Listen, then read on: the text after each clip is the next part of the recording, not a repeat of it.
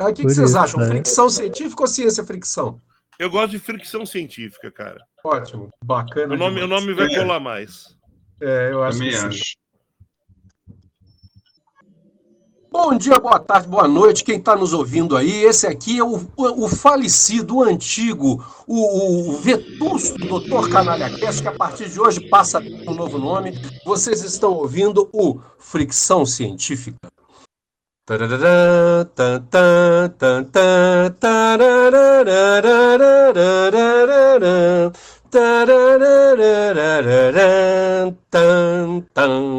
Sobre aquela série que queria encontrar planeta.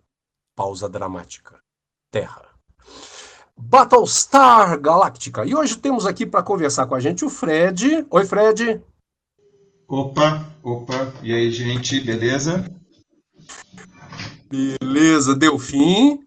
Olá, olá, olá, olá, olá, olá, olá. Olá. E como sempre, o nosso querido mestre dos magos, Joá, acompanhando a gente. Diz oi, Joá. Eu não estou aqui. Ah, então tá ótimo.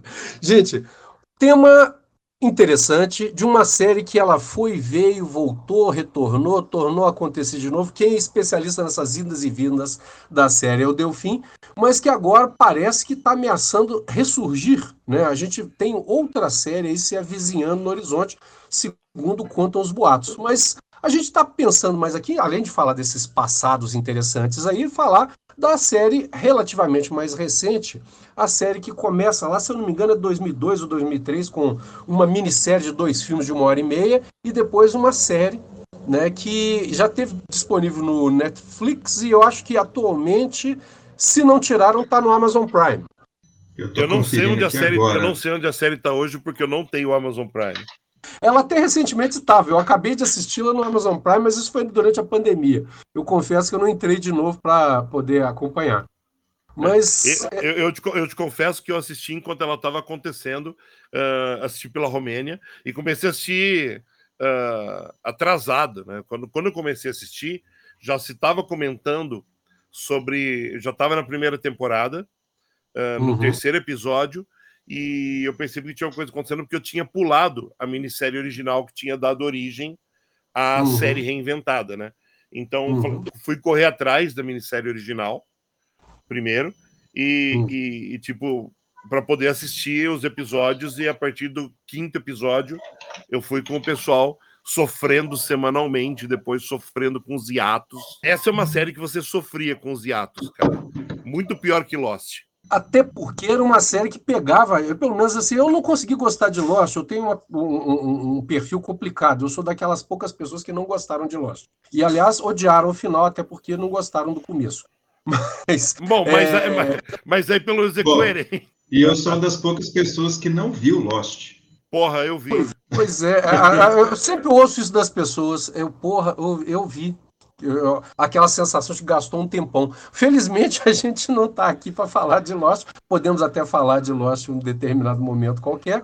Mesmo mas porque, só é mesmo porque essa, é, vamos falar de uma astronave de combate que ficou bem perdidinha também. Pois é, perdido por perdido.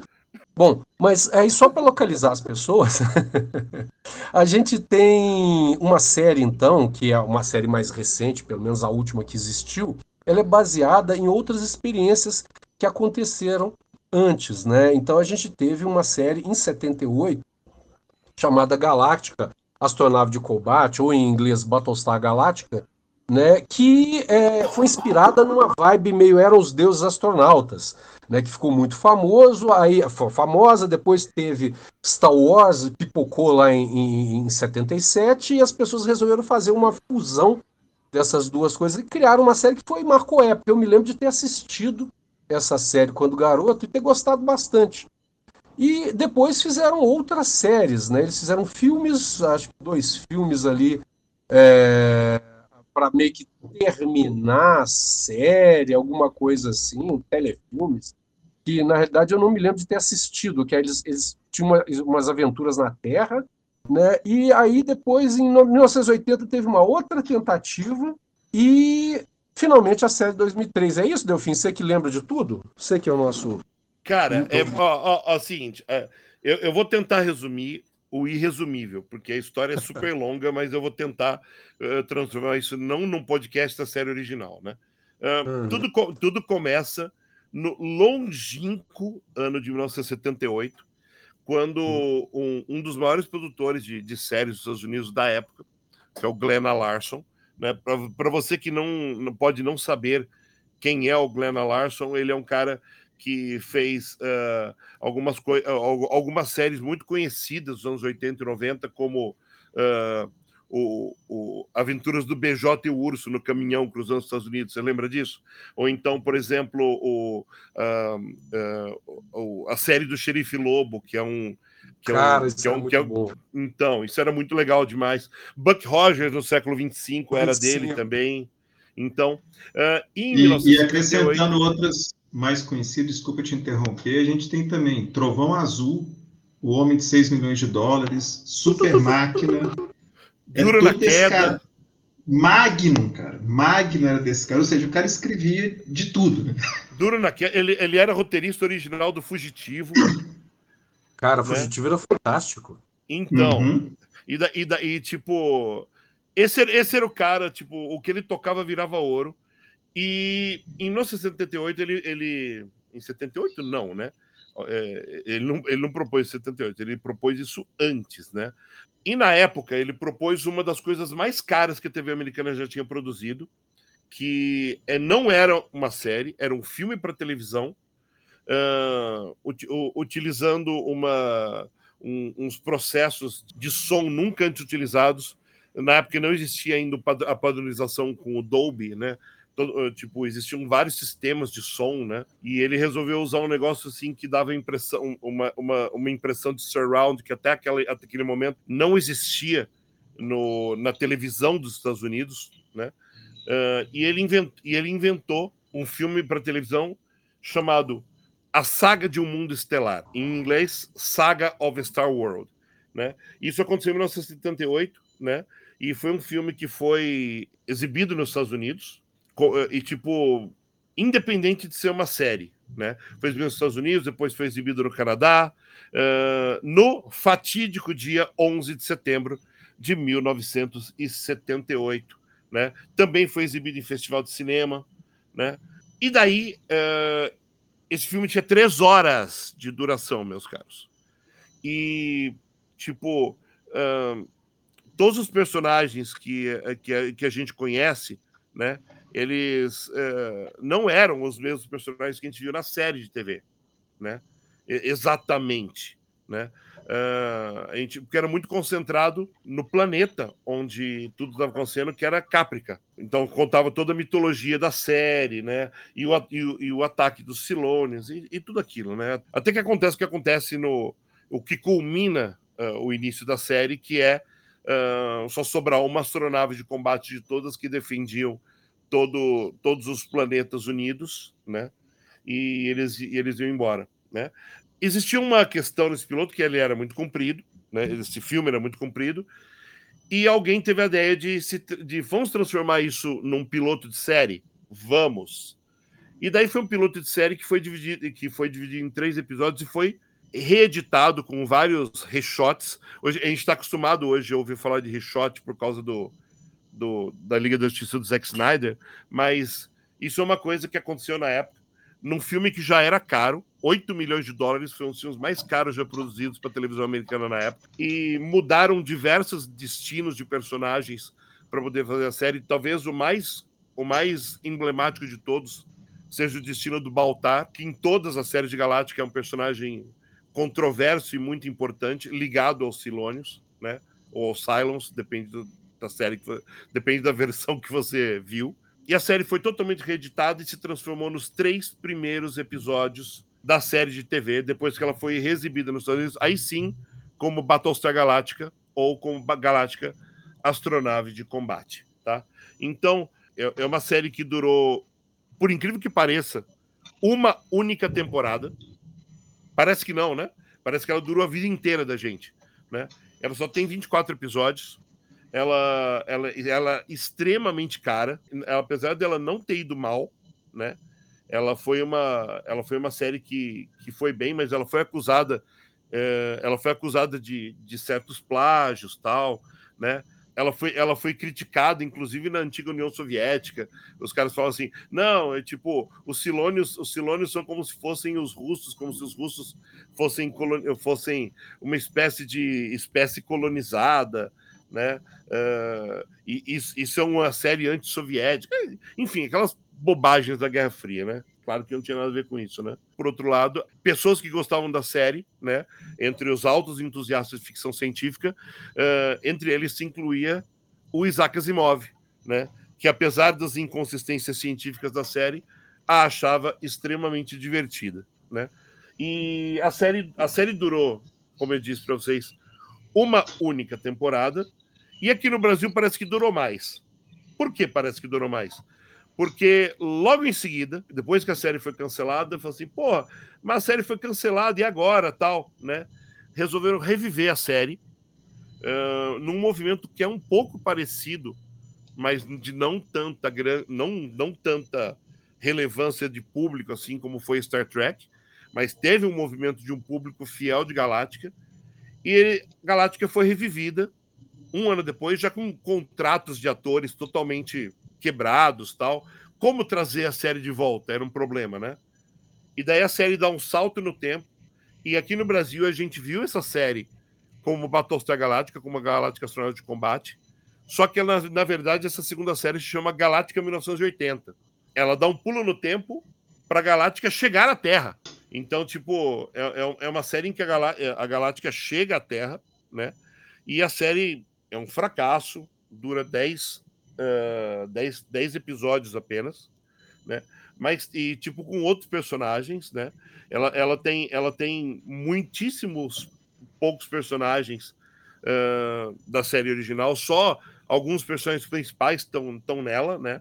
E depois que ela é cancelada, um, algum, algumas tentativas de reviver com filmes de televisão, principalmente o Richard Hatch, que faz o papel do Apollo na série original, ele, ele sempre teve envolvido com Galáctica, é uma paixão da vida dele, né? Uh, tentou reviver a série diversas vezes, até que uh, aconteceu em 2003 a minissérie uh, do Battlestar Galáctica reimaginada pelo Ronald D. Moore. Né? Para você que não sabe quem é o Ronald D. Moore, do mesmo jeito que apresentou o Glenn Larson, ele também é um cara que, que tudo que toca vira ouro. Ele começou como roteirista da, de, de, de Star Trek A Nova Geração. Na verdade, esse é o começo de carreira dele que a gente está tá ligado, né? Uh, então ele, ele, ele começou a escrever alguns bons episódios da nova geração. Ele é um, ele é um cara fundamental para o sucesso da, da Deep Space Nine, né? E depois de Star Trek, ele, ele começa a se envolver com alguns outros projetos, né? Talvez o projeto mais conhecido, apesar de não ser tão conhecido só quem assistia as madrugadas do SBT, né, é, conheceu esse projeto dele, que é uma série muito legal, se você puder assista, chamada Carnivale, que não é uma série de ficção científica, mas é uma série do sobre, é, que envolve coisas estranhas, uns, algo, algo de sobrenatural, né, envolvendo uh, um circo interativo, às vezes quase um circo de horrores, né, mas que é bem, bem legal, né, e, e assim que acaba a participação dele em Carnivale, ele vai direto para Galáctica, né? E daí ele tem esse envolvimento direto com essa, com essa série, que envolve reimaginar para os dias atuais, uh, de um jeito, vamos dizer assim, um jeito mais sério de se ver a série, como se fosse o mais realista possível, culturalmente, politicamente, e é assim que Battlestar Galáctica, a série que todos amamos, ou que deveríamos amar, surgiu. E esse é o pano de fundo para a gente conversar. Aproveitando, Delfim, que você fez esse, esse, esse, apanhado fantástico, inclusive eu aprendi um monte de coisa que eu não sabia. Eu cantei a melodia errada quando a gente começou. Eu cantei, acho eu que percebi. Buck Rogers. Eu não fazia né? ideia do que estava cantando. Eu falei, o que, que ele está cantando? Porque a melodia é...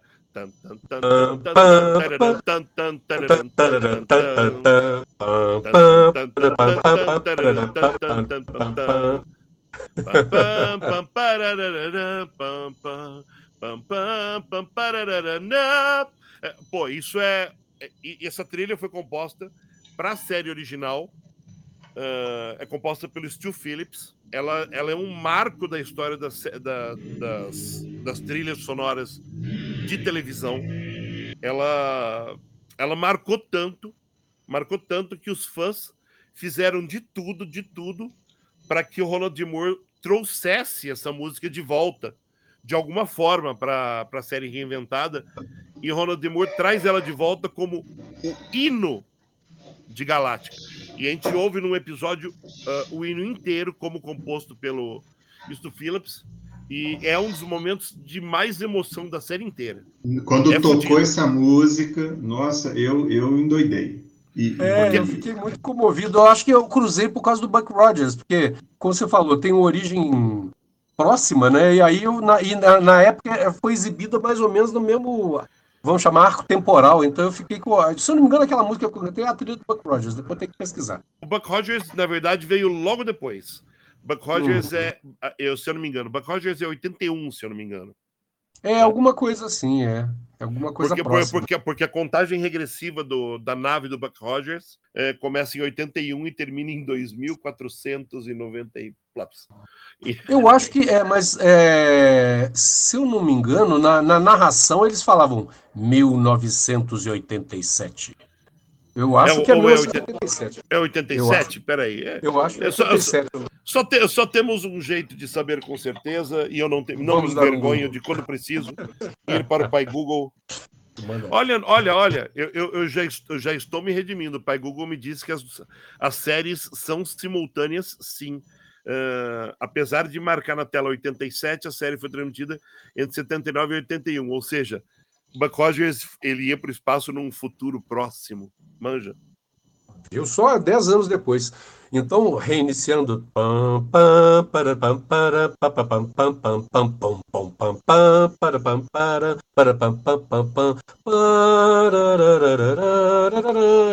Temos aqui então Joá, Delfim, eu, e o Fred em busca do planeta Pausa Dramática Terra. Vamos retomar então, gente. Retomando.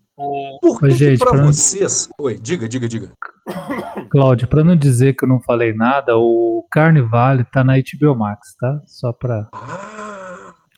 Ok, ok. Ó, vale a pena, hein? Vale. Ó, eu perdi madru... Perdi não. Investi Ganhou. madrugada no SBT. Valeu a pena. São, são duas temporadas maravilhosas, mas esse é assunto para outro podcast. Ah, ah, então, só, só, só, só para encerrar o, o, uh, o off-topic, né? O Ronald Demur hoje, né? A gente não vai falar disso no, no podcast, então vou falar agora.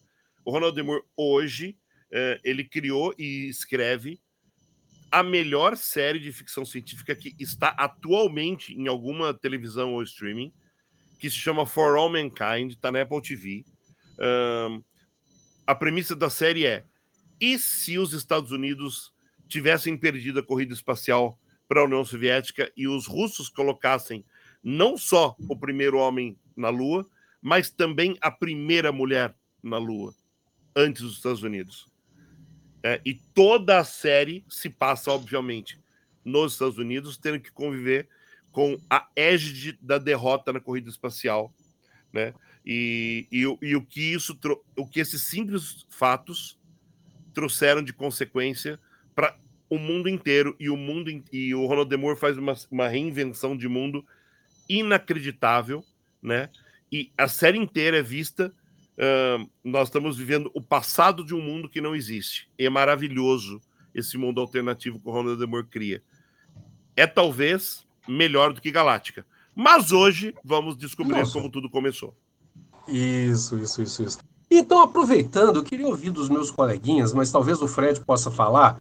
Né? O Delfim eu já saquei a do Delfim, eu tenho certeza que ele vai falar bem nessa linha, mas por que que Galáctica é importante para vocês? Eu queria ouvir do Fred primeiro. Por que que o Fred é importante? Né? E o Delfim já me deixou várias pistas aí. Para mim também é, é, é... é. Fred, por que, que foi importante para você, irmão? Bom, eu, eu desde criança, né, eu tinha um fraco por astronomia. Né? Eu sempre achei astronomia uma coisa genial. E eu vi Cosmos na, do Carl Sagan, que também passava, passava nas manhãs de sábado na Globo, e eu achava aquilo assim muito maravilhoso. E, e como eu era do interior, né, apesar da gente até ter cinema lá, mas geralmente os filmes chegavam muito atrasados. Então eu era a televisão que era por onde eu acompanhava as coisas mesmo. E quando eu vi o Battlestar Galactica, né, quer, quer, dizer, na época, né, ele veio aqui como Galactica Astronave de Combate, eu vi o anúncio e eu endoidei, né? Falei, gente, isso deve ser legal. E quando eu comecei a ver, assim, era tudo que eu queria assistir numa série de ficção científica. Porque é engraçado, né? É, eu tentei ver o Jornada nas Estrelas, e é meio herético isso falando agora, é, mas eu sentia falta no Jornada nas Estrelas de ter estrela, de ter viagem, de ter as coisas espaciais mesmo, é justamente porque a pegada do Jornada nas Estrelas era uma uma discussão mais filosófica das coisas. E Battlestar Galactica, junto com Bucky Rogers também, que eu adorava na época, tinha tudo que eu queria. Tinha nave voando, tinha espaço o tempo todo, tinha batalha, tinha Silônio. Então, assim, é uma série que mexeu demais comigo na época e eu, inclusive, acho que eu não consegui acompanhá-la inteira, porque eu não lembro da temporada toda. E aí passou o tempo, né? De repente eu vejo um anúncio é, de venda de DVD de Battlestar Galactica. Eu falei, ué, gente, será? Aí eu fui ler um pouco mais e vi que era um, um remake da série e eu comprei os DVDs. Eu comprei o DVD da primeira temporada. Inclusive é engraçado, né? Porque o primeiro episódio, que vem como primeiro episódio, é, é até o primeiro DVD, é, é, essa minissérie, né? E eu comecei a ver aquilo e, e, a, e o episódio não acabava, né? Falei, gente, que episódio gigante.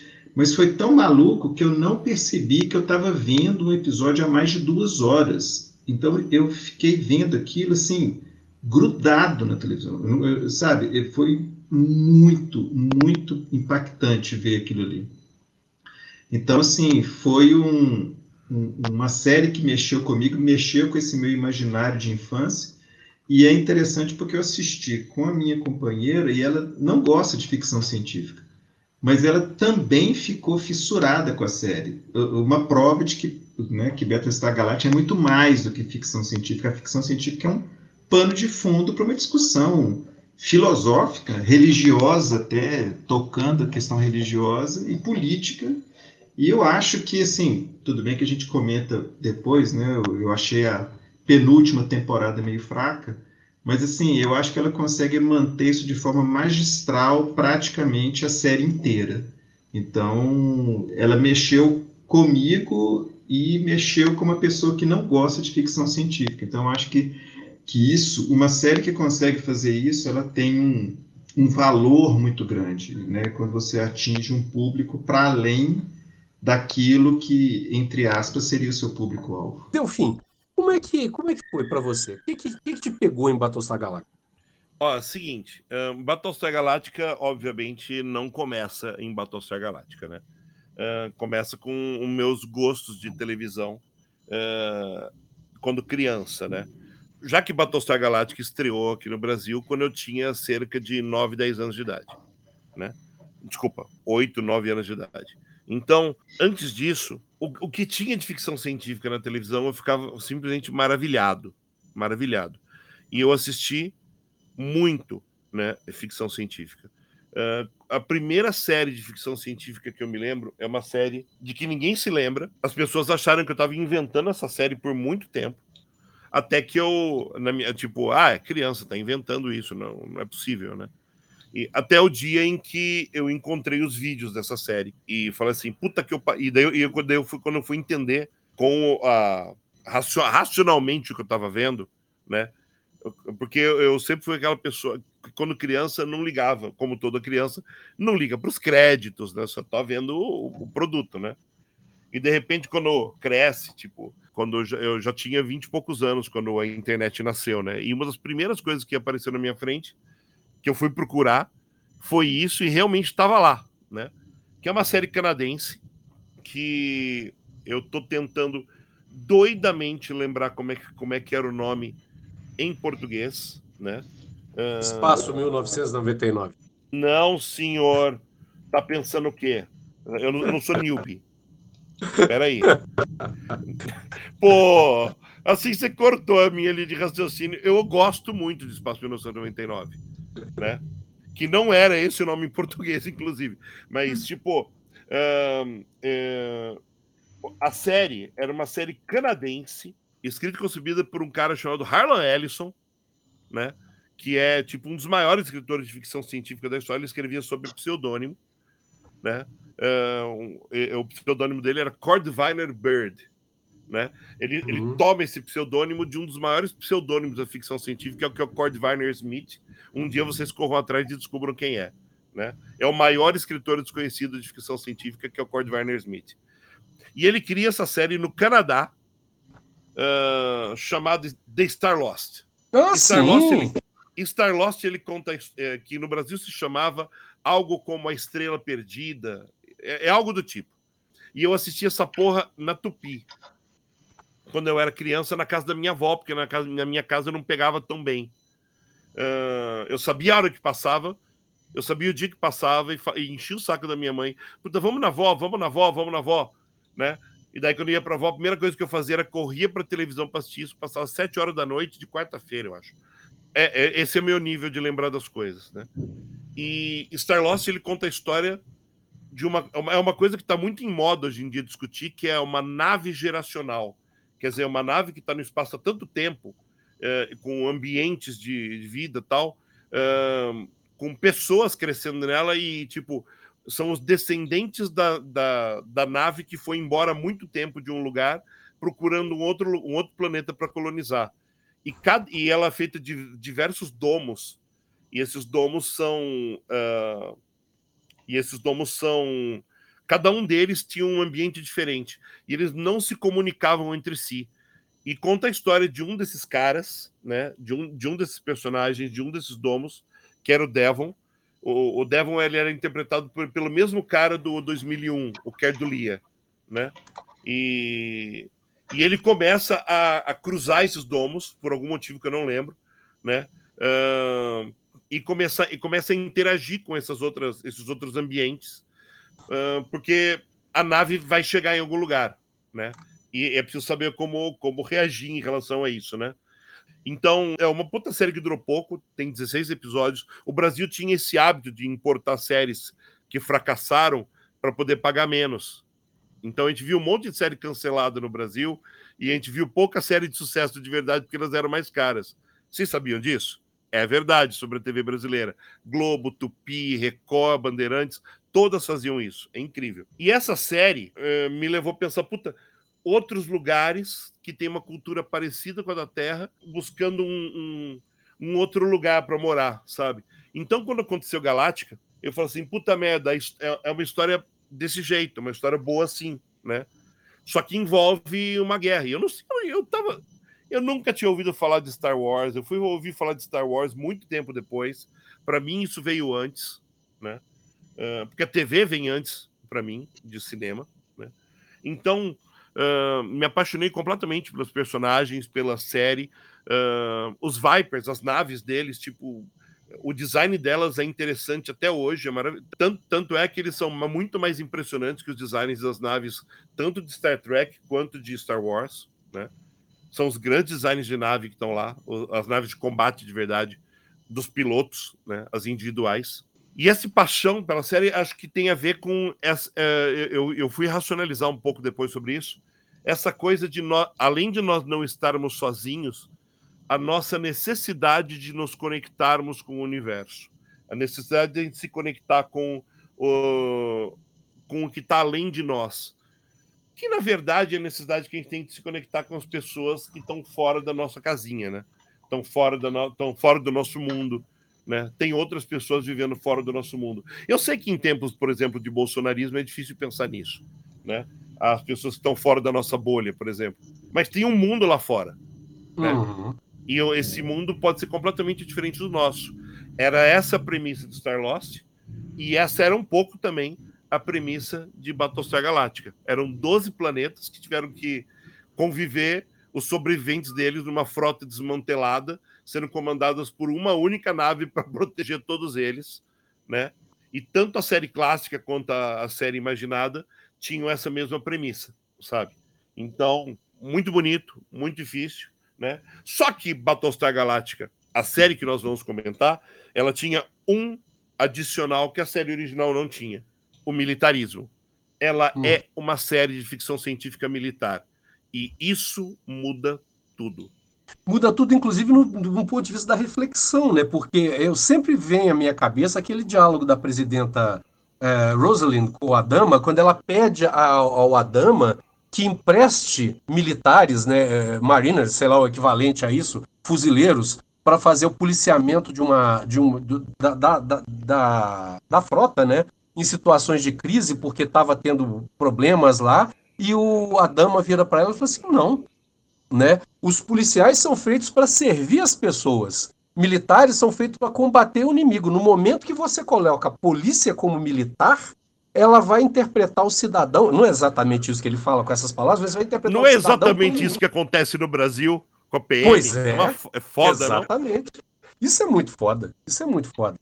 O Adama, eu, eu, eu falo assim, é, eu, tinha, eu tinha uma coisa, eu, eu, eu vi é, é, Star Wars primeiro, Guerra nas Estrelas primeiro, e eu confesso que quando eu vi Battlestar Galáctica na TV, eu, eu tive a sorte, né? A, a, gente era muito pobre, mas quando eu vi na chamada na Rede Tupi, um comercial, a minha TV era preto e branco, de Guerra nas Estrelas, meu olho brilhou, eu falei assim, mãe, eu quero ver esse filme. E a minha mãe fez um sacrifício danado para pagar duas entradas de cinema, que eu não podia entrar sozinho tal, e ir para ir a cidade, como a gente falava, eu morava em Contagem, né? Ir para a cidade ver o filme sozinha. Ela foi, pagou nossas entradas, eu vi Guerra nas Estrelas, minha mãe entendeu nada né? Eu gostei para e quando eu e quando eu fui ver o Galáctica, né? Eu falei assim: "Ah, pô, estão copiando esses caras aí com roupa de armadura, né? Que na realidade não era isso, mas garoto, né? Para o garoto, depois é que eu fui entender que Silone não era exatamente um sujeito, não era um Space Trooper, né? Com a roupa de, de metal, é, as naves, os, os, os caças meio Segunda Guerra Mundial, é, aliás, Primeira Guerra Mundial se, se atacando tal. Então, na minha cabeça, estava isso. O que me pegou foi especialmente o Adama, né? A relação que o Adama tinha com a frota, né? Ele era meio paizão, eu, eu um menino que cresceu sem pai. Então, a, a, a imagem do Adama era muito forte. E nessa, no reboot, o Adama me chamou muita atenção. Porque, puta, que cara do caralho, né, Mexo? É, era um sujeito muito foda. Ele tem tudo que a gente espera de um militar, no sentido estrito da palavra, mas sem aqueles vícios babacas que a gente está acostumado a ver, por exemplo, aqui no Brasil, né? E, e na maioria dos lugares, né? É o ideal militar, né? É. Ele é o ideal militar. Você coloca uma coisa aí que é interessante, porque essa impressão que você teve de Battlestar ser uma cópia de Guerra nas Estrelas, né? foi, foi um, meio que um consenso na época, do tipo, ah, o cara está fazendo isso para aproveitar a esteira mesmo.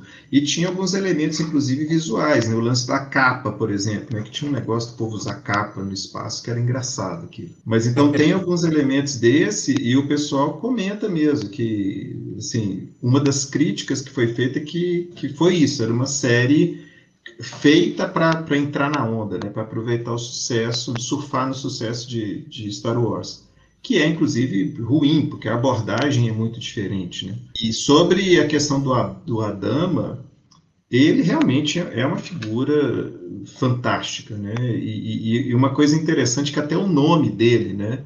Que é a dama, não sei se é proposital ou não, mas quando você pega na raiz, é a raiz, inclusive, de diamante, né? que é, um, que é, que é aquela coisa firme, dura, né? Vem do, vem do latim, inclusive, isso.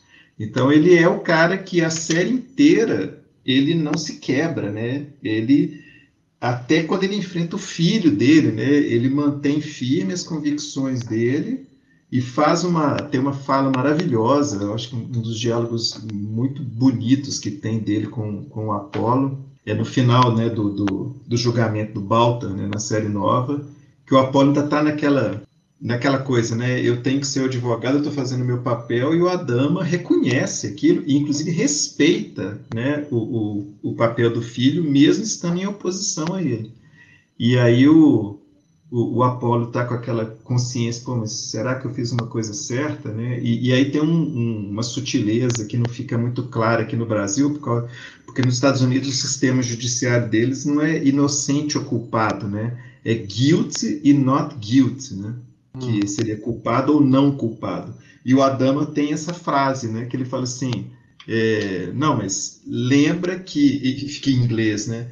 Que not guilty, né? Não culpado é diferente de inocente. Então é. ele, ele, reconhece isso, quer dizer, ele não é inocente, ele simplesmente não foi culpado daquilo, ele não foi acusado daquilo, acusado não foi condenado por aquilo. Então, eu acho muito legal, assim, tanto a relação dele geral, né, com a presidenta e com o filho. Eu acho que o papel do Adama é, é assim, é, é, muito bonito ao longo da, da, da série toda. É, eu tenho um, um, carinho por alguns personagens. É, por exemplo, o Adama na série original, vamos chamar assim, né, na série clássica, é, ele foi tão forte para mim que eu lembro do Starbuck, eu lembro do Apollo, eu lembro de todo mundo. Mas, por exemplo, eu não lembro do Gaius Baltar. Eu nem sei se tinha ele na série. Eu acho que tinha, mas assim. É, a figura do Adama foi tão sobressa, sobressa, ah, sobressaiu tanto que eu não me lembro do, do, do Baltar. Eu, uhum. eu vou me lembrar do Baltar, que aliás é um dos meus personagens favoritos na série nova mais recente, né? O Baltar era quase como o, o grande mentor humano dos Silônios, né? É, uhum. ele, é, tipo, é ele que lidava com o grande líder do, dos, do, dos Silônios, que era chamado de líder imperioso, é isso mesmo, né? é uma coisa assim, esse era um nome muito. que hoje é muito ridículo, né? Mas na época era. É, tanto, tanto que ele foi eliminado da série nova, que ótimo. a, a grande ideia de você ter um conselho, um conselho dos 12 é, te, te, existirem 12 modelos, sabe? É, uhum. Oniscientes ou prescientes entre si, né? Que substitui esse líder imperioso, eu acho maravilhoso. Uhum. Sim, é muito legal. E a ideia do politeísmo, né, que está tão presente nessa versão, né? Então é um choque, né? O, o, o, enquanto eles são 12, mas eles, eles, eles têm um Deus só. A, o povo da, te, da, da Terra, não? os humanos lá, eles, eles são politeístas né? E, no entanto, eles, eles tinham um governo só, um presidente. É, é uma oposição interessante, né? É um, um, desenho, um desenho que eu acho bacana e, e, e, como que a série consegue. Tem várias coisas que me chamam a atenção, né? Vocês falaram do que, que atraiu vocês. Eu, eu, pensando nessa versão nova, tem várias coisas que me atraíram. Uma delas é essa questão da religião, né? Que o monoteísmo uhum. ele é, é a cultura invasora, é a cultura que destrói ao mesmo tempo, uh, essa, essa, essa, essa presença na série de sexo, gênero, política, é, como lidar com criminosos, né? cada, cada grande tema humano contemporâneo está lá, a, a, a adicção por drogas, tem vários elementos, né? O que, que os militares fazem de verdade, qual que é o papel de verdade deles, a inteligência artificial, né? Eu, eu falo que assim, eu, tudo bem, eu acho o Gaius fantástico, o Gaius é um pouco nós, né? O Adão é o ideal, o Gaius é a nossa realidade, pelo menos para mim. Né? Nós somos um pouco Gaius. E a, a número 6 é a paixão. É a minha paixão. Ah, como eu amo a número 6. oh, quem nunca? Não, e, e, é interessante, é interessante porque, inclusive, tem uns temas espinhosos, né, cara? É, aquela coisa do do estresse pós-traumático, né? Que me fugiu o nome, eu sou péssimo para lembrar o nome, daquele personagem que, que perde né, a perna e, e, e tem todo o, arco dele, né? Ele tem um arco próprio ali de como que ele lida com aquilo. Você vai vendo o cara só se afundando e vai te dando uma agonia aquilo. Então é, é interessante como é que ele aborda esses temas e, e sem o menor pudor, assim, sem, sem censura, né? Esse lance, eu achei, por exemplo, extremamente corajoso esse ponto que você coloca, e eu me dei conta disso, eu já estava assim, no meio da, ou mais para o final da primeira temporada, que eu parei pensei assim, gente, puta merda, né? Quem é o supostamente o vilão da série é monoteísta e quem impor a religião deles, né, para os humanos. Eles querem, assim, eles não admitem que os humanos tenham uma crença diversa. Né? Eles não, eles não admitem o politeísmo dos humanos. É, é, soa quase como que o papel das cruzadas. Né? Eu, eu fiquei sempre fazendo uma associação assim do, do, dos cristãos invadindo e falando, não, vocês têm que ser assim porque essa que é a verdade e tudo mais. Eu achei isso genial, eu achei essa sacada fora de série. Inclusive os soldados né, cristãos usavam armadura. Né? Exatamente. Louco, né? E tem é uma casta, é, tem como se fosse é, é, é, pensando no Império Romano do Ocidente, já que já era cristão. Não, o do Oriente, é, o do Oriente ficou cristão mais tempo, mas você tem ali as centúrias, você tem aqueles, aquela, aquela, a, digamos, aquela, aquela, o braço armado, todos uhum. armadura, né? É, e parece muito o, o, soldado medieval, o cavaleiro medieval, né? Isso é muito interessante. O, a série é muito criativa, ela brinca com essas coisas de um jeito que, é, que é muito sedutor. Uhum. Inclusive, me corrijam se eu estiver errado, mas tinha um negócio do nome do, dos Silônios originais serem Centurions, alguma coisa assim, ou eu estou confundindo com outra? Não, Centurions eram. Eu acho que Centurions eram personagens de um. eram inimigos, um dessas raças inimigas de alguma outra série. Não sei se de alguma não, das franquias não. Star, Star Wars, então alguma coisa assim. confundindo. assim. A gente pode pesquisar, fosse... fazer ir é, ao Google é. depois. Que por sinal, uma das coisas que eu acho genial também, um episódio que eu fiquei assim, né? Que é quando aparecem os Silônios originais, né? O design original dos Silônios. E aí você vê os caras, gente, como que os caras né, resgataram isso e, e, de uma forma muito interessante, né, que aquilo era um modelo ultrapassado, né, quer dizer, era uma coisa do passado aquilo. Eu achei aquele episódio também fora de série.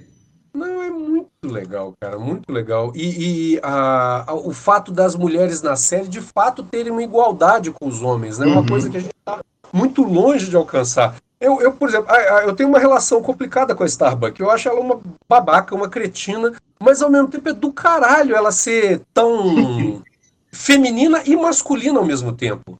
Né? Ela, uhum. ela consegue exercer as funções masculinas não deixando de ser uma mulher. Né?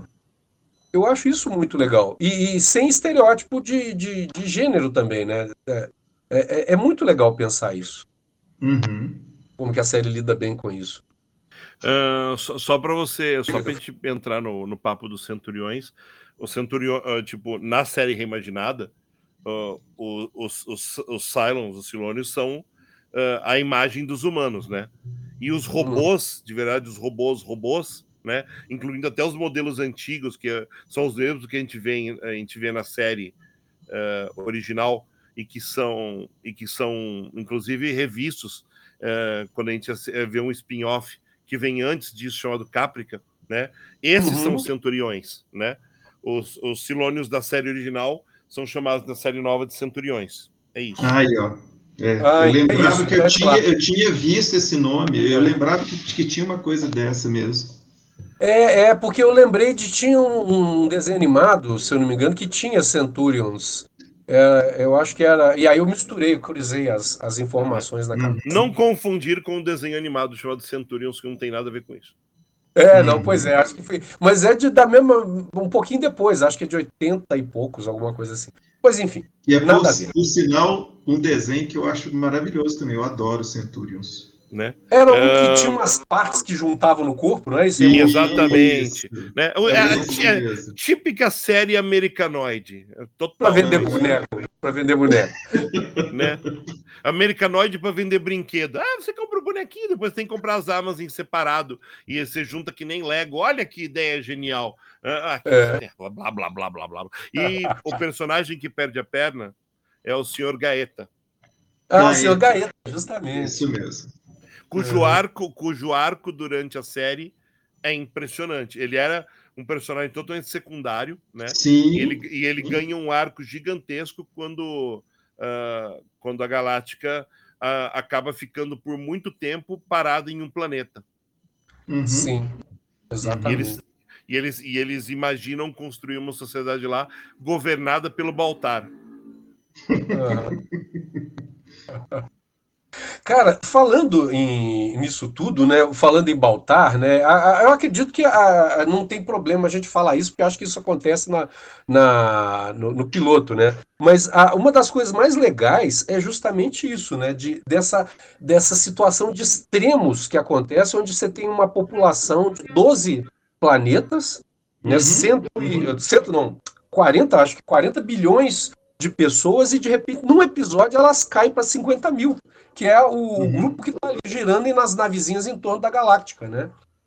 Isso é muito legal, porque isso é o, caos, é o fim de uma espécie, imagina. É, é, a gente pode comparar isso aos judeus europeus vendo o, o assassinato de pessoas em massa e falando assim, cara, nós vamos nos extinguir, não vai sobrar ninguém. E, e a, a, loucura que é botar esse povo para funcionar junto, né? Pessoas que são da, das origens mais diversas, assim, de agricultores a, a criminosos, literalmente. Sim. E é, é, é isso que, que eu ia destacar aqui agora, é, quando você começou a falar disso. Quando eu, apresentava a série para alguém, eu, eu, usava essa premissa. Falei, gente, imagina o seguinte: é uma série que você pega 50 mil pessoas e põe para conviver junto e várias delas se odeiam. E, e, como é que você. E não tem para onde fugir, porque elas estão no espaço. Então, elas não podem. Tipo Brasil mudar. Hoje, oh, oh, se, se, você quiser uma, se você quiser uma, uma. Se vocês que estão ouvindo isso quiserem ter uma, uma gota de. Uma gota da, do conflito que isso poderia ser na vida real, imagine você pegar hoje em dia 50 eh, mil brasileiros aleatórios e entre eles vão estar gente de esquerda, gente de direita, gente de extrema direita, bolsonarista, político, gente comum tal. Imagina todo mundo isso para viver no mesmo balaio, uhum. tentando se entender. É isso que exatamente. Esse é o problema. Isso é muito e, legal. Uma né? coisa, né? e, e, uma digo, coisa digo, que digo. eu acho que que fazia super bacana na primeira temporada era isso, né? A cada início de episódio ele dava uma contagem do número de pessoas vivas. Ia morrendo, e né?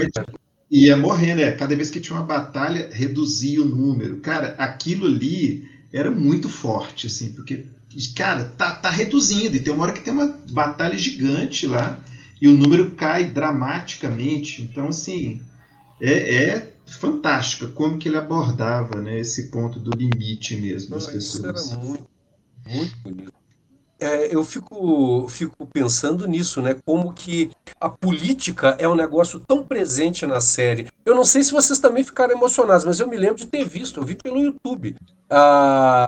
o Adama e a Rosalie, né, os atores, eu não lembro o nome dos atores, eu teria que pesquisar, falando na ONU. Então, os dois sentadinhos nas Nações Unidas discutindo uma série de ficção científica com os embaixadores. Eu lembro disso. Eu Você achei lembra? fantástico. Eu lembro disso, eu achei Cara, essa passagem. É muito legal, cara. Eu acho. Essas coisas são. É, é, por isso que eu acho a ficção científica um negócio extraordinário. Eu, como sou fã lá dos, dos, dos antigos escritores, né? Eu, eu acho que a, aquelas coisas que, que eles falavam, né? E acho que era meio que um, um mote dos grandes, né? Do Arthur C. Clarke, Frank Herbert, né, do Isaac Asimov, né? O grande barato da ficção científica é que você pega uma ideia qualquer né, que é nossa, da nossa sociedade, coloca num cenário diferente a Ursula Le Guin, né, e exacerba isso para um, os limites máximos que você consegue pensar. E aí você começa a pensar sobre a condição humana a partir dessa experiência que é inventada, né? Uhum. Isso é muito legal, cara. Isso é muito bacana. E, e, e eu acho que é bacana no, no Galáctica, né, que além de ter todo esse essa discussão, Uh, eu achava os efeitos da série assim, incríveis. Nossa, eu tenho um episódio que me marcou muito do ponto de vista visual. É um que eles chegam num campo de asteroides e a gente pensa sempre asteroide aquilo que a gente está acostumado a ver nesses filmes né, de ficção científica, tem um monte de pedrinha voando, né? E o negócio é cheio de poeira, né, cara? E é óbvio que é cheio de poeira, né? Porque você tem rocha chocando com rocha o tempo todo. E aquilo interfere e eles o negócio fica né, é, é, sujo. Então, esse uhum. conceito de campo de asteroide sujo, eu nunca tinha visto explorado, assim, nunca, nunca vi sendo explorado numa série de ficção científica. E gera umas imagens lindíssimas, que você tem o brilho da estrela próxima no campo.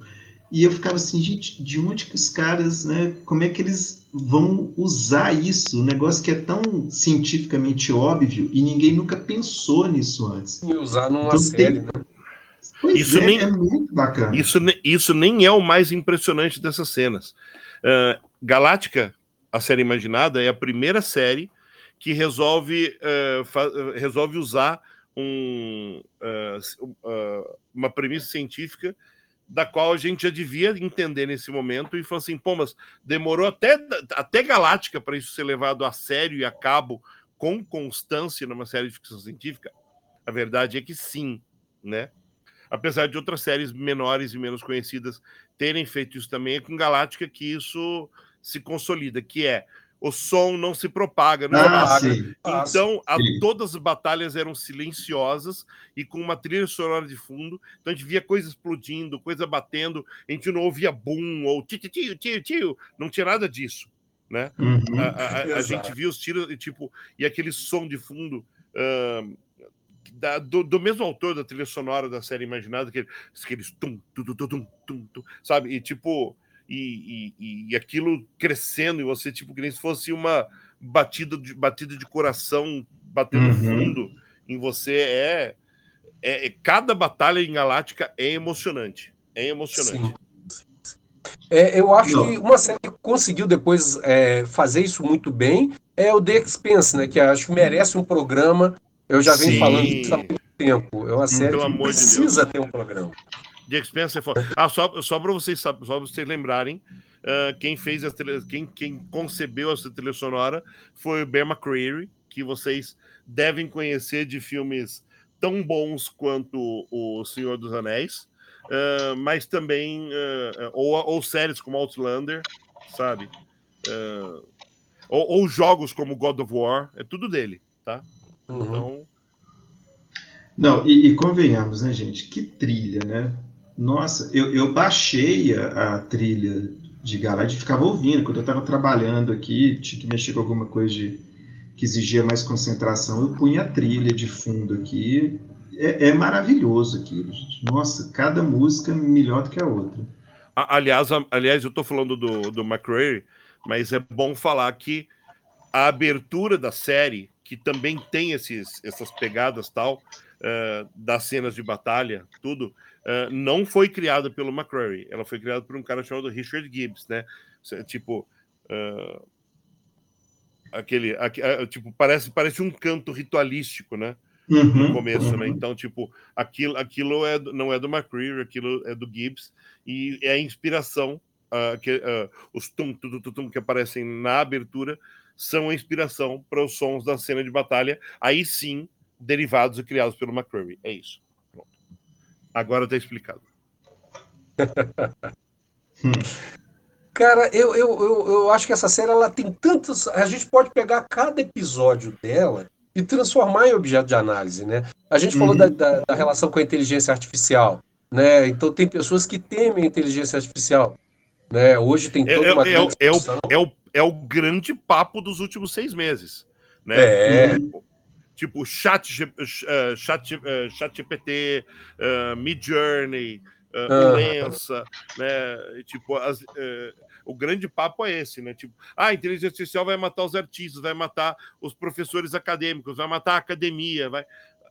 Meu, vamos lidar com isso, né? Porque é, ela, ela não vai embora. Uhum.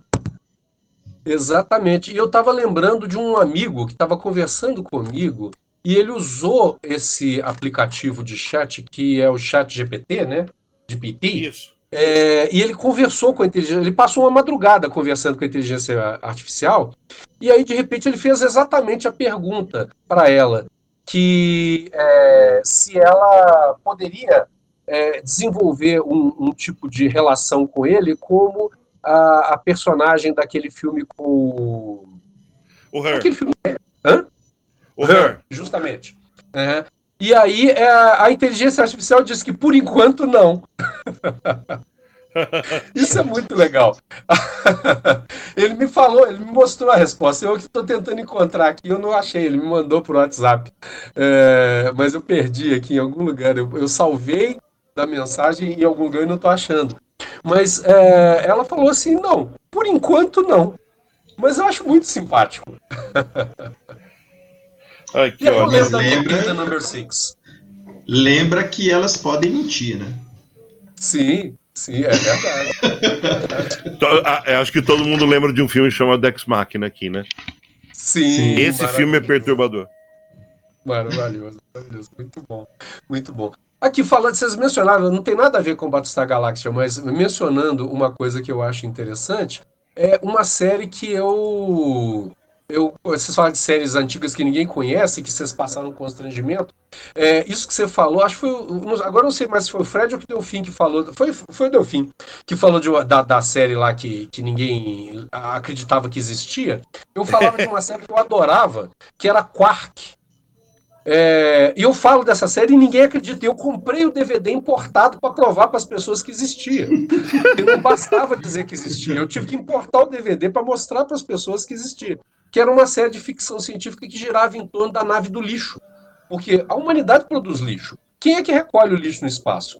Essa série, essa nave, chamada Quark. Né? E ela tinha uma tripulação interessantíssima, que tinha, por exemplo, duas gêmeas, que uma era clone da outra, mas ninguém sabia qual que era a clone. Havia o Hieronymus Fox, que era um. Acho que era Hieronymus Fox, não, eu esqueci o nome dele. É, o Ficus Pandaroga, que era uma espécie de Mr. Spock, mas ele era uma planta que polinizava. Era uma série maravilhosa, cara. E, e ninguém. É, teve uma temporada só também, e ninguém se lembra dela. Eu, eu lembro vagamente dessa série, porque uma das poucas séries que eu, que eu, que eu, que eu sabia o, na minha infância é, quem tinha criado, ou alguma coisa que eu pretendo em créditos por motivos óbvios, fazia parte do espírito da série, era o Agente 86, né? Sim. E e, tipo, um dos nomes em, que aparece muito grande no Agente 86 é o do Buck Henry, que, que é, é, o criador da série. Que é o, que é o criador de Quark. Né? É. Eu, mas, tipo, eu vou te confessar, eu lembro vagamente, quando, quando você falou de nave de lixo, eu lembro vagamente da série, de ter algum dia visto alguma coisa, mas eu não me lembro de nada. Tem umas gags fantásticas, do tipo o tem, tem pessoas que se apaixonam pelo Ficus Pandaroga como as mulheres se apaixonavam pelo Spock, né? Só que ele é uma planta. Então ele poliniza, né? Então ele ficava lá, abelha, abelha, abelha, abelha, abelha, abelha, abelha, abelha, abelha, abelha chamando a abelha para polinizar com as pessoas. É, é, é, são coisas assim, muito boas. É, as Bets, eles não tinham como fazer efeito especial de, de duas, uma clone da outra. Aí eles têm duas atrizes que são gêmeas que fazem o papel das betas, que é o jeito deles fazerem a, a coisa do clone. Porque, na realidade, gêmeas idênticas são clones naturais, né? Uhum. Então é uma série com umas soluções muito boas, cara. Era muito bacana. Porém, se Star Lost teve 16 episódios, a Wikipedia me diz que Quark teve apenas 8. Como dizemos Sim. para todos vocês, a TV brasileira confirmando a teoria que na verdade é verdadeira, só comprava série cancelada porque pagava mais barato. Exatamente. Né? Por Uma exemplo, das minhas séries você está falando de série cancelada maravilhosa. Tinha uma que era Operação Resgate, que é o dono de um ferro velho que faz um foguete com um especialista, um piloto de nave espacial, ah, um especialista sim. em explosivos, e faz, vai fazer resgate de material na Lua, arrastar iceberg para vender água para a Arábia Saudita. É, é, é, uma série maravilhosa. Eles encontram o Sasquatch, o pé grande. É, é, muito legal. E a ideia é bacana, que é a ideia do livre empreendedor, né? O cara, o self-made man de fato, né? Que, que, que NASA nada. Eu vou fazer no meu ferro velho um foguete e vou para o espaço. Isso é muito legal, cara. É uma série muito boa. Eu adorava essa série. E, é, por exemplo, uh, Gemini Man, que era o homem, que era um, uma série de um homem que ficava invisível, mas perde o controle, e ele tem um relógio, e ele só é, pode ficar sim. uma hora invisível. Se ele ficar mais que uma hora, ele vai ficar invisível para sempre, né? Uh, Eu lembro dessa. Sim, tinha coisas muito boas. Fora do campo da ficção essa científica, série, tinha a Bela e a Fera. É, essa série teve 11 episódios, né?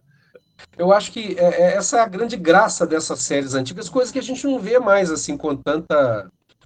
As séries elas têm um investimento muito grande, né? Mas agora com a Netflix está voltando, né? Tem várias séries ótimas que só tem uma temporada. né? Tinha uma série chamada Policial do Futuro, que era tipo. É, era um pré, pré, pré-Robocop, né? Com Ernest uhum. Borgnine.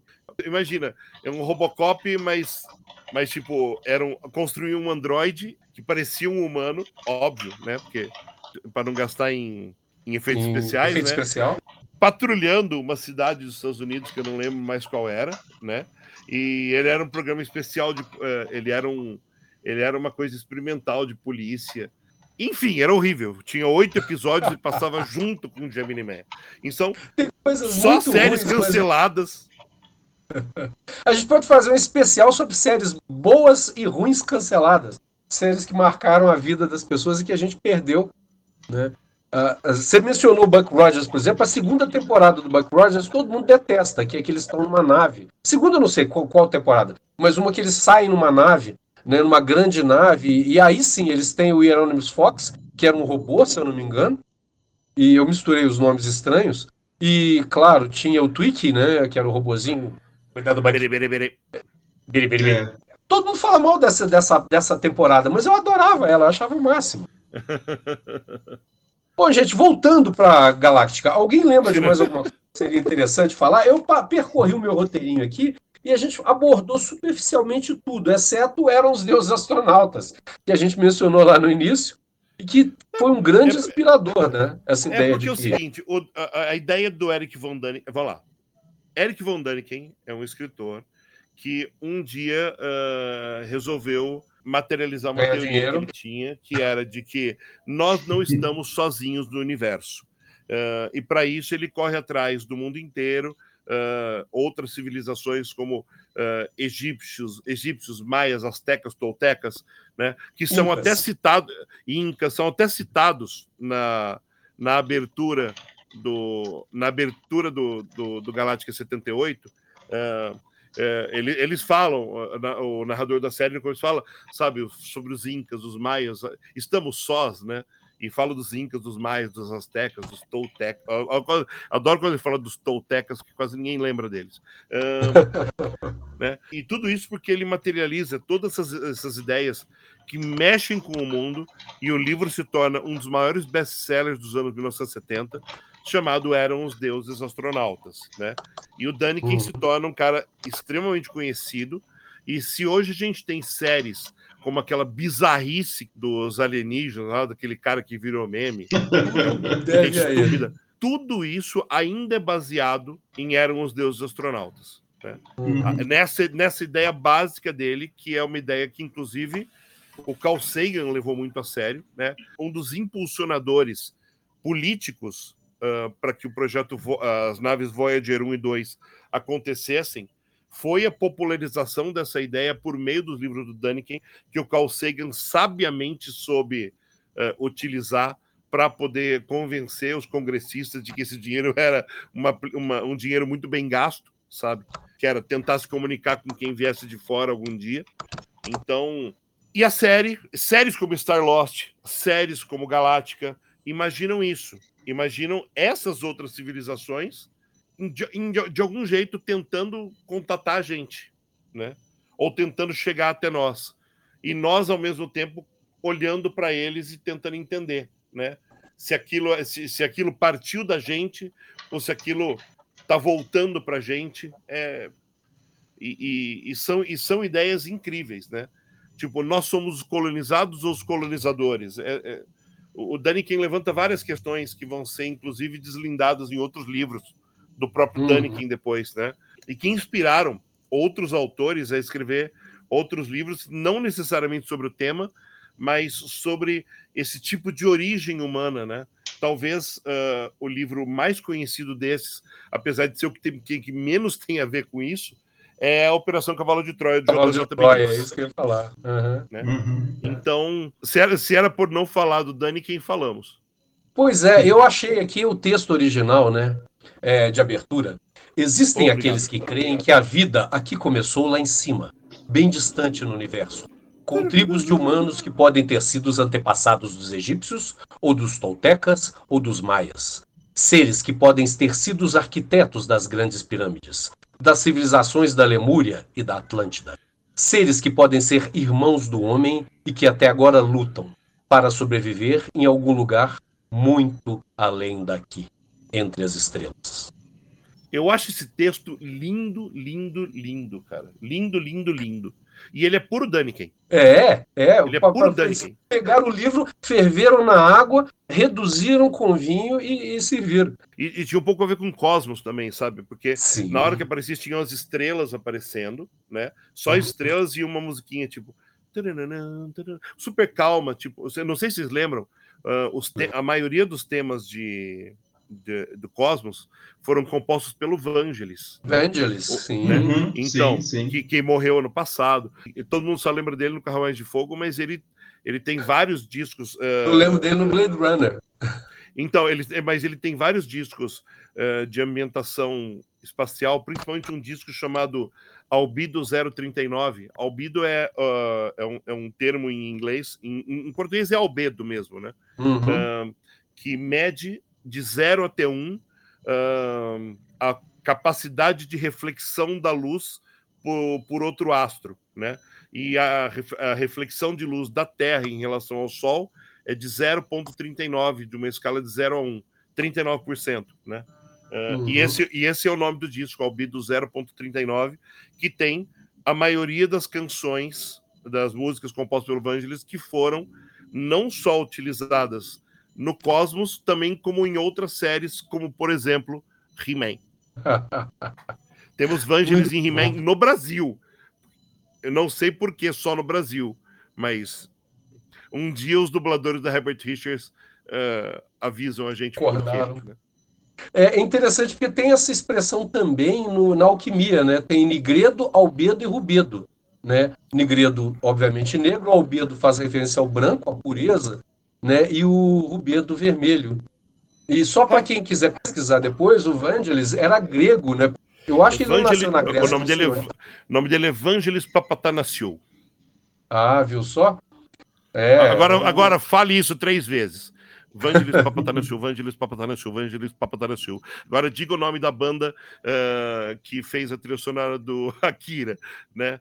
Gay, uh, Gay no Yamashimoguri. Gay no Yamashimoguri. Gay o Yamashimoguri. Então, você aprendendo a falar essas coisas, você aprende a falar bem fala qualquer coisa, na realidade. Resolve qualquer problema. Inclusive, o Moro, ele deve fazer é, os exercícios com a fonoaudióloga com esses treinos de trava-língua. É, esse negócio de Pedro do Pé Preto é do passado. É, exatamente. A gente pode fazer um, uma coisa nerd.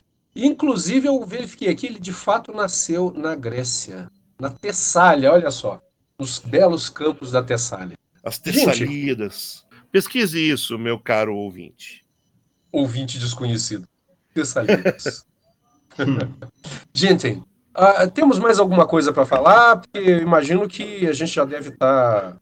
A gente tentou gravar um podcast de Galáctica sem dar nenhum spoiler da série, o que é inacreditável. Uh, porque a gente não a gente quer que você assista, tá? Uh, tanto a, a série tem. Fora a minissérie original, que tem, que tem quatro episódios, é em quatro partes, você tem a. Desculpa, tem é em duas partes, né? Você tem a, a série que tem quatro temporadas e tem 76 episódios, mais, uh, mais alguns webs, uh, uh, webisódios que entre a segunda e a terceira temporada teve um grande ato. São mini episódios que foram se espalhando pela internet e que depois se juntam num episódio só, extra, né? É um 77 episódio. Um, mais Blood and Chrome, que é, uh, que é, uma, que é uma outra uh, série em episódios que depois o canal Sci-Fi juntou num, num telefilme, né? Tudo isso faz parte de Galáctica, tá? Para você e mais assistir. um The Plan também, o plano. Ah, o plano, pelo amor de Deus, porque porque aquele porque aquela porque aquela coisa, né? Ah, eles no, têm um na, na, abertura, eles têm um plano. Que porra de plano é esse? Né? é, e daí você assiste The Plan e o plano é tão bobo que fala assim, porra. Eu, eu tive eu, esse eu, trabalho, eu fui perder meu tempo fazendo. né? é, que, é, que, é, que, é que eles têm um plano, é, é uma técnica que é muito utilizada pelo Hitchcock, chamado MacGuffin. Tipo, o plano não é importante. O plano, o, uhum. o que é importante é o que acontece por causa do plano. Foda-se o plano. É basicamente o que o filme diz pra gente. Foda-se o plano. Você tá aqui, mas tem um pouquinho mais de galáctica para você, legal, mas foda-se o plano. O plano é só uma McGuffin trouxa. Exatamente. Não, porque é, é, muito legal, porque esse, e eles têm um plano, virou um meme também na época, né? Então, toda vez que eles queriam falar de alguma coisa que ninguém tinha ideia do que, que era, eles falavam isso, né? E, e eles têm um plano.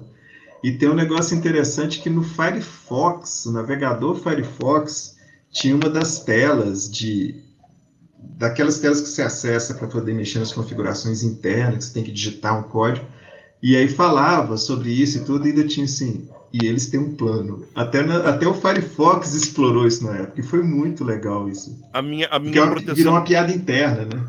A minha proteção de tela desde que a série come... desde que a série começou e eu comecei a assistir, até hoje, os dias de hoje, é o brasão de Battlestar Galáctica. Você está falando daquele que parece uma espiral? Não, eu tô falando, eu, eu falando do símbolo da série, que é, que Não, é, o símbolo da série. é o símbolo escri- escrito, é o, bra- é o brasão escrito em curva, né? Ah, com, o- com o brasão da série mesmo. Como que eu vou explicar um brasão? É um brasão. Não, perfeito, perfeito, perfeito. Não, o Brasil, eu sei qual é. Aqui, ó, e eu testei aqui, ó, e continua funcionando essa tela aí no Firefox. Você digita no Firefox About, dois pontos, Robots. É uma piada interna, isso não, não é para nada. Aí tá lá assim: Bem-vindos, humanos. Viemos visitá-los em paz e com boas intenções. E aí tem todo um texto aqui que vale a pena vocês entrarem e ver depois lá. E no final, assim, e eles têm um plano. Muito bom. né? E, te- e temos, obviamente, depois que acaba a Galáctica, a gente tem. ah, ah, antes do Blood and Chrome, a gente tem um, um spin-off que só durou uma temporada, mas é muito legal de assistir porque conta as origens da família do Adama, né? Ah, e as origens dos Silônios também, que Uhum. chama Caprica, tá? Uhum. Infelizmente a série foi cancelada ah, mas, e, a, e a série tenta se resolver, né? É bom para a gente entender um pouco do, do que significa significam os Silônios para a família da Dama e, e o começo dessa treta toda, né? E tem, esse, e tem esse filme novo, né? Que, que está sendo pretendido, né? Que a gente não, que a gente não sabe eh, sei quando vai acontecer, mas está prometido um novo filme, um novo reboot, uma nova, uma nova origem para Galáctica, baseada não na série reinventada, mas baseada na série original de 78. Quando isso Ah, é? acontecer, a gente volta com mais notícias. E com aquela mitologia da série original? Aparentemente, sim. O que me dá medo, porque isso quer dizer que o Boxer, Pois o é. garotinho chato, vai voltar. Eu tô fiquei pensando no, do- no Imperador Supremo lá também. O líder imperioso. Líder imperioso. Não, É, e, e, assim, é interessante porque o, o Battlestar Galactica também foi para outras mídias, né? Tem um, um jogo para PC, eu não sei se saiu em outras plataformas, que você controla, ele é um, um, um RTS, né? É um, é um simulador em tempo real, onde você controla batalhas, é um simulador tático. E você controla uma astronave do estilo da Galáctica. Eu acho que não necessariamente é a Galáctica. Eu, deixa eu dar uma olhada aqui até qual que é. E é muito bacana o jogo, assim. Ele é muito bonito. Eles exploraram bem a parte visual do Galáctica. E você faz as batalhas em tempo real. Então, você tem que ficar rearranjando as naves. O foco dele é mais militar. E é da época da guerra contra os Silônios, esse jogo. Você sabia E- que o tem líder também- era reptiliano? Eu me lembro Sério? vagamente disso. É verdade. né? né? Mas, por, por favor, eh, isso é apenas um tipo. eh, na série reimaginada, os Silônios foram criados pelos humanos. Na série Aham. original, não, eles foram criados por uma raça inimiga, de verdade, que era reptiliana, ponto.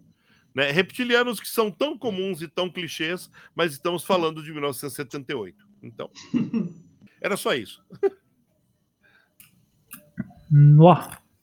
Vocês falem. Porque quando. Ah, ah, nossa, tá com mais de uma hora, e- quase uma hora e meia, é isso? É, isso mesmo. É. Você já tá até Bom, comendo bom. aí, João. Pô, o papo tá ótimo, eu tô comendo pipoca aqui. Ó, eu fiz que fazer pipoca pra ver. O, Pra o ouvir João é o próprio meme, é para isso que eu pago a internet. É, ué. A diferença é que eu tô ouvindo ao vivo, né? Então, Só Ah, diga. pegando nessa parte das outras mídias, né? O nome da- do jogo é Battlestar Galactica Deadlock. E tem também um jogo de tabuleiro que é um dos meus sonhos de consumo, que é lindo. Esse jogo eu já vi o pessoal jogando e assim, ele é desses jogos de tabuleiro modernosos, né? Gigante, cheio de peça. E é basicamente um jogo é, político. Então você tem que passar por diversas situações que envolvem diplomacia. O jogo é super complexo, mas é, é lindo. O jogo é lindo. Tem Jogo de umas, tabuleiro? umas- jogo de tabuleiro. É uma das coisas mais bonitas que eu já vi esse jogo de tabuleiro. Então, se vocês animarem, quiserem julgar, eu até animo a comprar esse trem e a gente marca depois de julgar essa bagaça. Nós temos que fazer um outro, um outro programa, nós temos aí na, na fazendo uma propaganda, em breve, né, a gente vai ter um programa, não sei quando exatamente, sobre Doctor Who. Espero que antes né, da, da nova temporada se tornar passado e a gente perdeu o hype. Mas nós é, temos que discutir, a, a, a, é o seguinte, a nova temporada só vai estrear em outubro deste ano. Então, uh, a gente tem tempo. Porém, se você, querido ouvinte, quiser uh, que a gente não dê spoiler nenhum, por favor, assista tempo, as temporadas da Doutora e principalmente aos especiais e principalmente o especial de 100 anos da BBC, porque senão a gente vai te dar um spoiler que vai te socar tão na cara que vai ser impossível conversar com qualquer pessoa depois disso. E aí, se você puder assistir também, uh, isso não vai ser spoiler, mas assista ao, ao especial uh, Aventuras no Espaço e no Tempo. Você consegue achar ela na internet para assistir. Se não tem, me engano, tem DVD, tem DVD no Brasil. Tem DVD? Ah, tem DVD no Brasil. Uhum. É, mas vale a pena ver que conta um pouquinho da história também, aí você não vai ficar né, meio perdido. E afinal de contas, a série começa em 1963, né? Então tem pouquinho tempo de, de série, apesar dos hiatos, tem um pouquinho de tempo, então é muita coisa para ser discutida. A gente a está tomando esse tempo todo para uma série que começou em 78 e que tem poucas interações. Imagine é. o especial do Doctor Who, o Jocelyn vai falar: Porra, vocês falam, hein? 5 horas e meia. Eu vou fazer pipoca antes de começar. Alô. Gente, muito obrigado, cara. Obrigado, Fred. Obrigado, Delfim. Eu vou passar a palavra a vocês para as despedidas finais, mas já vou agradecer por vocês estarem aqui, especialmente o nosso grande mestre dos magos, Joar, que hoje estava mais caladinho, mas estava aqui como sempre, nos acompanhando aqui nas, nas esquinas do multiverso e do metaverso. E eu acabei de dar uma de Augusto, perdi o que, que eu ia falar. Beijo, Augusto. Não estou aqui. Não está aí. Tá. É, Fred, últimas palavras. Delfim, últimas palavras. Despedida para a galera. As últimas palavras, de acordo com, de acordo com isso que está aqui na minha mão, as últimas palavras são Zunir, Zum Zum, Zurrapa, Zurro e Zurzir. Está no dicionário, são as últimas palavras. Maravilha. Fred, suas últimas palavras. Bom, é, assistam Galáctica. É, eu conferi aqui, infelizmente não está em nenhum streaming. Então, assim, é, foi por isso que eu comprei os DVDs na época, que eu acho que uma série dessas a gente guarda para assistir, né, sempre que tem vontade. Mas deve estar tá aí nas, nas locadoras bucaneiras da vida, sempre tem isso por aí afora. E assistam com companhia. Eu acho que vale a pena, é uma série que vale a pena se assistir com outras pessoas, porque é uma discussão muito boa, é uma discussão muito se bacana aqui. Que se, você assistir, se você assistir de manhã, é bom dia e companhia. muito, muito bom, muito bom. Então, é, eu vou dizer a minha última palavra e a gente encerra. Beijo grande para vocês. E a minha última palavra é Rosebud.